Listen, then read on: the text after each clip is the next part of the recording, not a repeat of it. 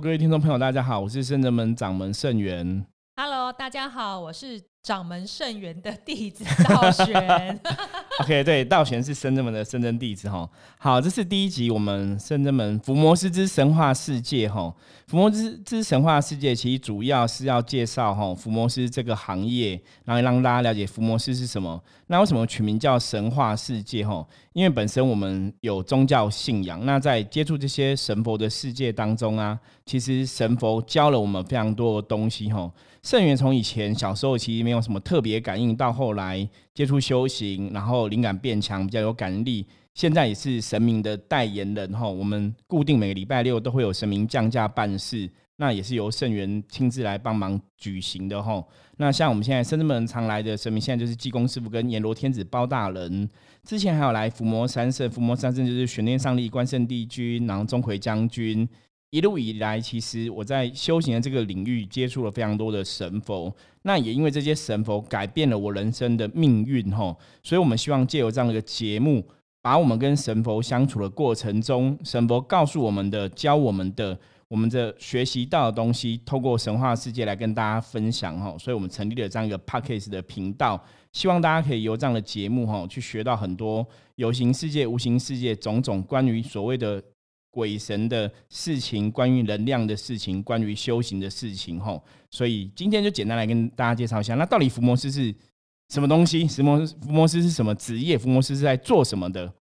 其实大家伏魔师应该都会联想到电影那什么驱魔人啊、驱魔师等等的。那其实，在现实生活中，我们伏魔师也是类似这样子的行业、工作跟身份是没错，只是大部分我们都在讲求能量的东西。呃，所谓的伏魔，魔就是一种负能量，所以我们就是把这个负降服负能量，尤其是自己心中的心魔，这种负能量是最强大的。所以不管你有没有卡音不卡音，最主要是心魔有没有被潜移默化的这个转化掉、净化掉。对对，然后像电影中那些场景嘛，就比如说你在驱魔的时候，那个卡音的人会尖叫啊。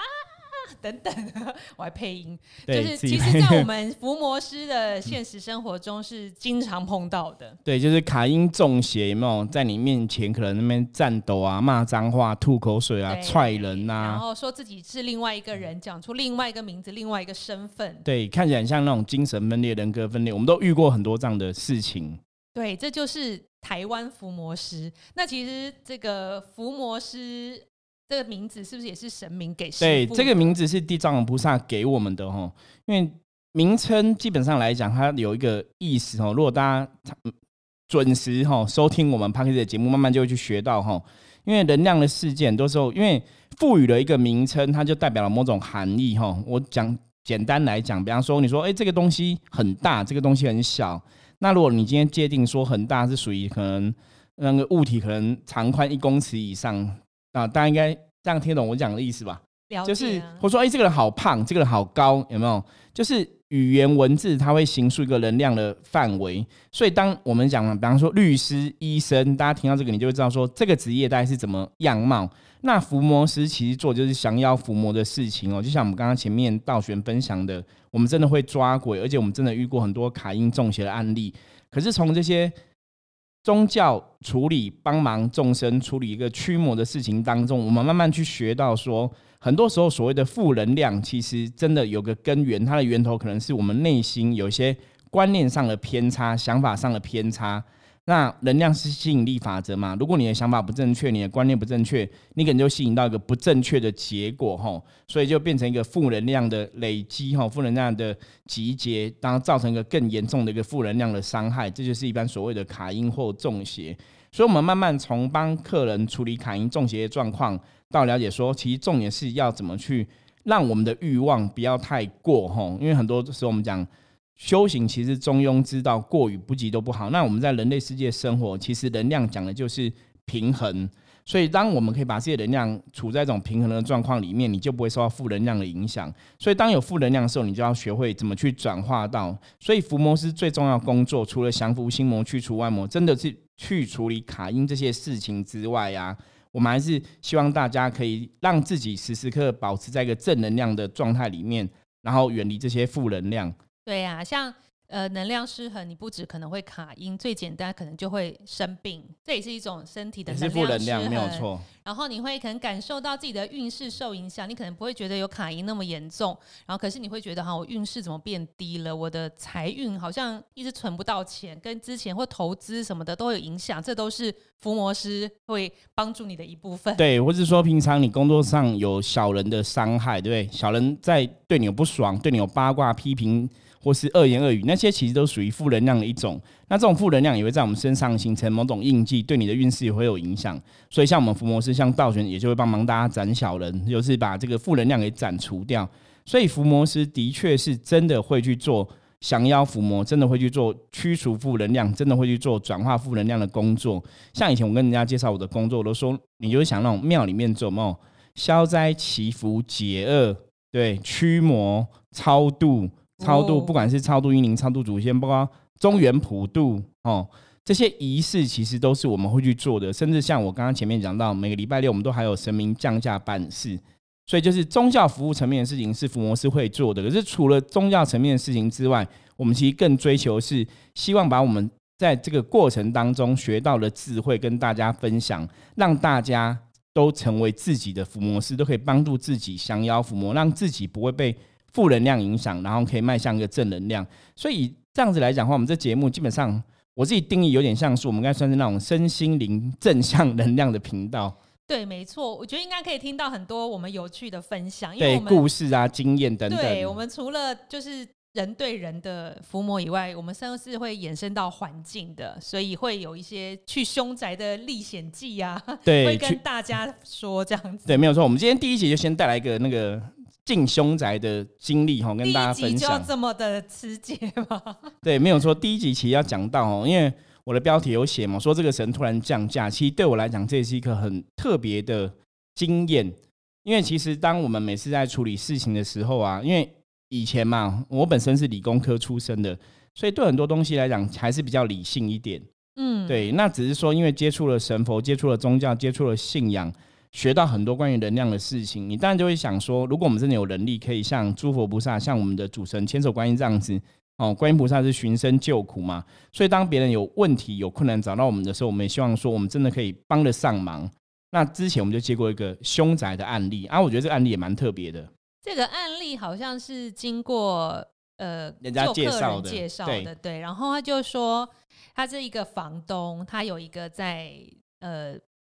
算是这个西区哦，就是南京西路那段很有名，就还不错的套房大楼里面。然后就是他的房客好像因为感情还是工作不顺，在里面上吊自杀了。对，然后自杀的部分我觉得很有趣，是找我们去进宅的时候啊，其实房东跟我们只有电话联系，对我们没有没有看到本人，没有看过本人，然后费用是直接转账给我们，然后也没有带我们去那个地方，房东就叫我们去跟那个大楼的有没有？警卫拿钥匙，直接拿匙，警卫也不带我们去，警卫直接给我们钥匙，也不带我们上去，所以你就觉得很特别，说怎么大家都不上去，然后都说我给你钥匙，你自己上去这样子。对，然后就是当我们在门口，然后找门牌号码，找到之后要开门的那一刹那，走进去之后，就是浓浓的煞气、负能量就传出来了。对，而且其实我记得那时候第刚开始去进让凶宅的经历，这好像是我们进的第一个吗？对，这是我们的，好像是第一个吧？对，我记得是第一个代表作。对，这第一个凶宅，所以那时候其实人的角度还是会有点紧张啦，就很怕说不知道会看到什么东西。就电影看的太多，福摩斯也是很爱看电影的，因为电影可以训练我们观想力，所以我们想说会不会打开就看到有人飘在半空中，对，或是怎样之类的哈。可是其实我后来觉得他应该真的在屋内，对，而且他应该也有那个对方，对方是一个女生哈，就是三十几岁的女生嘛，我记得，然后她就是。自杀，所以我们进了房子之后，其实还蛮，其实有点吓人，因为当场的状况基本上是物体、空间全部的东西完全没有任何移动。对，所以他那当天吃过的东西、食物都在桌上，然后还有蛆这样子，嗯，就看起来真的很像那种刑案现场，有没有命场？因为他全部东西都没有动哦，所以你整个东西都是在那边。那我觉得那个当初是真的可能。报警只是说把遗体拿走而已，可是其他应该都没有任何处理啦。对，因为再来就是它是一个小套房，所以空间不大，所以我们没多久就看到了命案的现场。对，所以都在那个地方，就你就看起来觉得，其实是如果一般人可能会觉得蛮可怕的啊。当然，我们人的角度也觉得哦，其实有点紧张、有点恐怖这样子。可是当场其实觉得那个负能量，就是对方的灵魂的确真的是在屋子里面。所以我们到那边的时候，我们还是毕恭毕敬，就是我们也没有多说什么嘛，就是请神佛来过来，然后帮忙，然后再请出对方跟他对话。就希望可以把他超度到更好的地方去，让他可以跟着观音菩萨去。所以，我们当场就起了一个小小的坛，然后进行做一个超度仪式。没错。然后，因为他其实我觉得他也很需要受帮助，所以他很快就让我们感受到他的存在与需求。然后，您就师傅跟他沟通的时候，其实都还蛮明，我记得翻牌什么都很对明确，就会有答案，就了解他想要表达意思是什么。对，然后。再就是我们刚刚说，明看现场为什么能量恐怖，是因为他好像他上吊的那个链子还是绳子都还挂那。因为后来我们才知道，那个链子是是他是用那种洗衣呃晒衣服那个塑胶链。对，然后在厕所这样结束自己的生命。那其实想一想，虽然你一进去之前会觉得很阴森。可是你进去之后看到，其实它变成无形的能量的时候，又觉得很悲伤。对，又觉得很可怜哈。对对，可是像我们进凶宅，我觉得深圳门做法一直以来比较特别，就是我们不是说只是把环境能量净化而已，我们会去找出原因。如果说这个人他其实可能没有被好的招魂，哈，你可能死了之后，里面家人没有来这边招魂，然后你的魂魄没有被引渡走的话，其实他真的会留在那个地方。因为我记得这个人就是。听房东的说法，就是他家人也不打算来收拾任何遗物了。没错，所以房东就是后来那时候是找我们进宅，我们进宅凶宅净化完之后，房东是请清洁公司把全部里面东西都丢掉。对，因为他家人吼也不过来住衣服什么都没有要帮他收，就所以你就知道说，也许跟了原生家庭可能真的有些问题，因为你已经过世了，其实家人是什么都不想碰吼，然后。很多问题，就可能有很多，不管是家里有问题，或是他真的职场上工作的问题，造成他自杀。我觉得那都是一个很难过的事情。不过进这个凶宅那时候经验，为什么把它摆在第一集哈？因为我觉得很特别的经历，就是其实我们有时候在进屋宅的能量啊，在净化的时候，就是很单纯。有时候你可能就拿个净炉，然后念着一些经咒哈，相关经咒，然后就是运起我们的能量去净化这样子。可是那时候在进这个屋宅的时候啊，我们也是这样子很自私啊，因为就觉得哎，好像就这样子处理。一开始当然前面已经进行超度了嘛，对，就请佛菩萨来把他带走，他也愿意也同意，所以就请佛菩萨把他引渡走。然后当我们要清净的空间的时候，突然进到那个就刚刚前面讲那个掉衣服那个链子，对，到那个是在厕所门口，就零点零零一秒，这样这么快的时间就非常快。钟馗就降在我身上了，对，瞬间哦，对，瞬间。所以那时候我其实后来有跟学生弟分享，我说那种感觉好像就是我被人家强怎样，你知道吗？就突然就哎，为什么没有先告知？因为通常神明哈，如果要来降价的时候，是或是会要来的时候，其实神佛都会先让我知道，就圣元我都会先知道说哪个神要来，什么哪个神要过来了哈，或是哪个神在，其实都会感应是很明显的。可那一次进这个凶宅就很特别，就是。我没有想到钟馗会来，就是拿那个炉啊，真的走到那个厕所门口，就突然很快，一瞬间突然变身，真的很快，瞬间，对，钟馗就来，很大。我然后好像为什么他突然来，然后来之后他进完了边之后，我才知道原来那个链子跟厕所门口可能就是他上吊自杀的地方，所以煞气，所以那个煞气对煞气运念特别强，所以神明就会现身来帮忙，然后。把这个煞气给度化走。那后来进完之后，钟馗就离开了，对，对吧？就是那个匆匆来，匆匆去，不带走一片云彩哦。其实我觉得还蛮特别的。所以一直以来，其实都是在这种跟神佛打交道过程中啊。为什么以前人家问我说我相信有神吗？我说为什么我会相信？我说因为真的这个钟馗突然来跟突然离开，他都不是我可以预期跟控制的。没错，就是我之前也不会知道说他要来，你知道吗？那其实钟馗。将军没有那么太常来，他都是很特别的时候出现，根本也没有预警。通常像他来，的确，如果以现在这样回头来看呢，他来都是来处理事情的。对，我觉得圣人们的很多神，其实都真的都是，当你真的有需要，这个能量有需要他们帮忙的时候，他们就会来。对，所以可钟馗将军后来陆陆续续在我们其他进宅的 case 中也有出现。对，就是有一些比较屋宅真的能量比较不好的时候，或是说有的，其实大多数都是因为有有阿飘在里面，之后可以跟大家分享哦。对，有阿飘在里面，然后他就会来吼，就是我觉得那是神明真的很慈悲，就是真的需要帮忙的时候，他们就会现身来帮忙吼。所以我们在第一次进宅的时候来的这个神就是钟馗吼，就觉得当下也是觉得很很特别啦，因为真的你没有想到说他会出现，他就突然出现，所以我们才会去知道说，那也许这个凶宅那个煞气真的很可怕。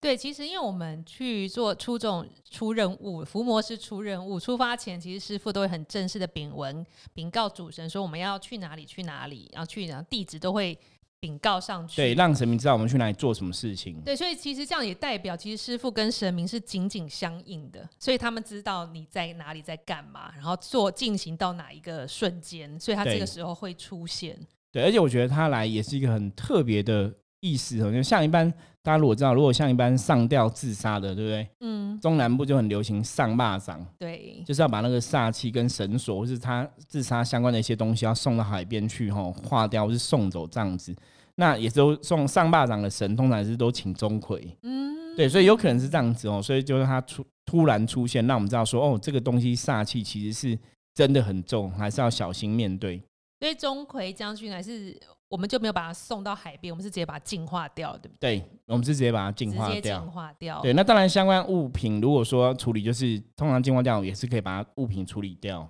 对，然后经过这一次这个进凶宅之后呢，后来其实房东有给我们很好的 feedback，他就说后来没多久要整理好，花房子又顺利租出去了。对，所以其实凶宅的部分呢、坦白讲，我跟很多朋友分享说，凶宅如果里面有人，我们不要讲凶宅，就事故宅，不管是在里面自杀的，或者说这个里住里面的人跳楼，或是住里面的人跑到外面死掉之类的，其实如果它真的变成一个凶宅，能量的法则里面来讲，你还是要去处理这个事情啦，不要当做没有这个事，那把它净化掉，把它超度走，其实状况就会恢复很好状况了。对呀、我觉得像这样子的房东就是比较有责任感跟道德心。那有一些可能就是直接跟清洁公司弄弄继续租这样子，没有想到能量这件事情可。那真的就很不好，就像我们以前也遇过那种，就是如果你如果没有去真的里面有阿飘啊，没有好好去处理啊，呃，轻的话住的人可能就是运势不顺嘛，身体不健康；严重的话，可能意外甚至丧失生命都有可能。对啊、但是进化后就完全不一样了，你这个煞气跟负能量都没有没有在存在这个空间。然后另外，因为神明啊，看这种神明的兵将来走过，其实这个能量磁场是会被调整好的。对，所以今天积极分享这样内容，就让知道说，哎、福摩斯不是我们讲好玩的吼，不是像大家以前有一些朋友听到我们伏魔师名字，觉得这种打电动一样，有没有 玩游戏、手游还是什么的？其实伏魔师是真的有能力的一群人吼，因为本身圣元培养出很多弟子学生，也是都是伏魔师吼，然后都在然后生人们一起帮忙帮大家吼，这个去除负能量，然后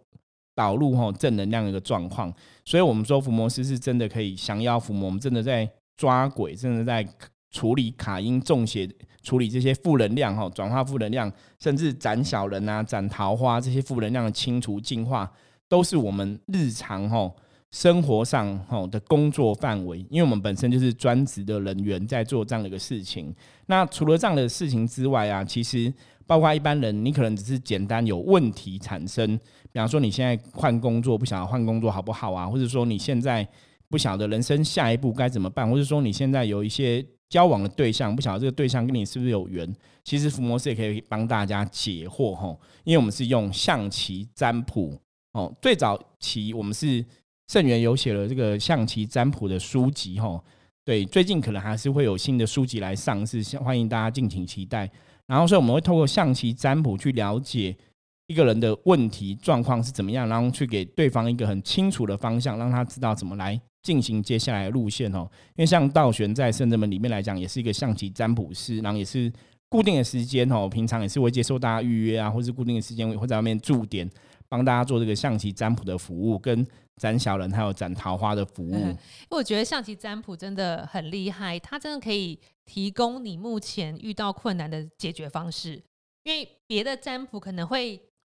点出你这个问题问题，比如你为什么会没有钱，会告诉你啊，你为什么会没有钱？但是他没有告诉你一个方法。但我觉得象棋占卜很厉害，是他会告诉你一个明确的方法。如果你愿意花时间来照这个方法去做的话，其实每个人的运势其实都会好起来的。对，就是知道问题造成你现在不顺遂的问题是什么，然后知道问题之后，我们就可以对症下药，提出最好的解决之道。哈，我觉得象棋占卜最比较特别，就是它可以布局，可以让你知道说。那我下一步要朝哪个方向来努力。那本身圣人们除了象棋占卜之外，其实圣元我我们之前对像易经啊、塔罗啊，其实都有研究。所以像我的学生弟子里面，也是有人会换算塔罗牌啊，然后算一些心灵图卡，包括像我们有在教测字，所以有学生在做测字部分哦。所以我觉得福摩斯真的是十八般武艺俱全。就是我们会占卜、会卜卦、会解惑啊，然后也会降妖伏魔，也会抓鬼啊，也会超度啊。主要是因为我们算是灵修派的，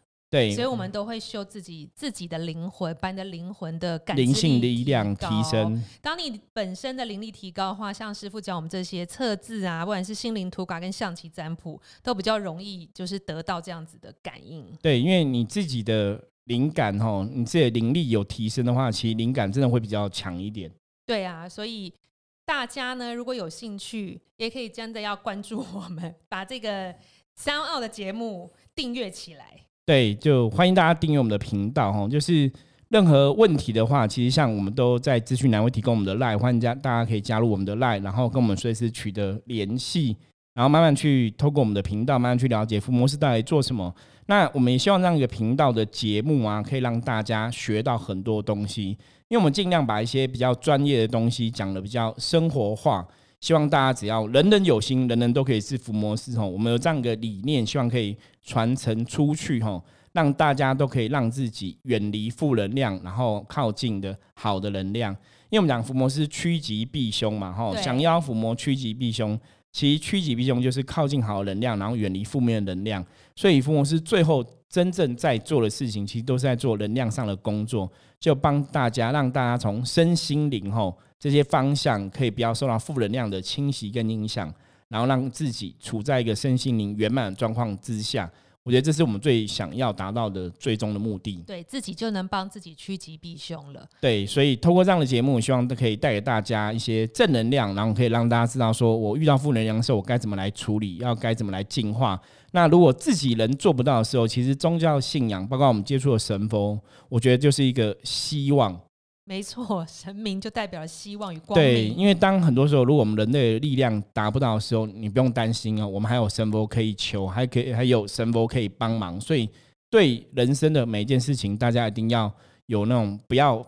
随便放弃的念头，然后要永葆希望。哦，一个事情一个人没办法处理，那我们就找两个人、三个人一起来集思广益，想一下解决办法。那如果找人不行，我们还可以怎样？找神。对，我们还可以找神。所以。这就是福摩斯最终哈，希望跟大家分享的，通过这样的频道，希望可以让大家在修行的道路上，在人生的道路上，可以一切顺遂，远离负面哦，然后投向正面。OK，希望你喜欢我们的节目，然后记得要订阅起来哦。我是盛元，我是道玄，我们下次见，拜拜，再见。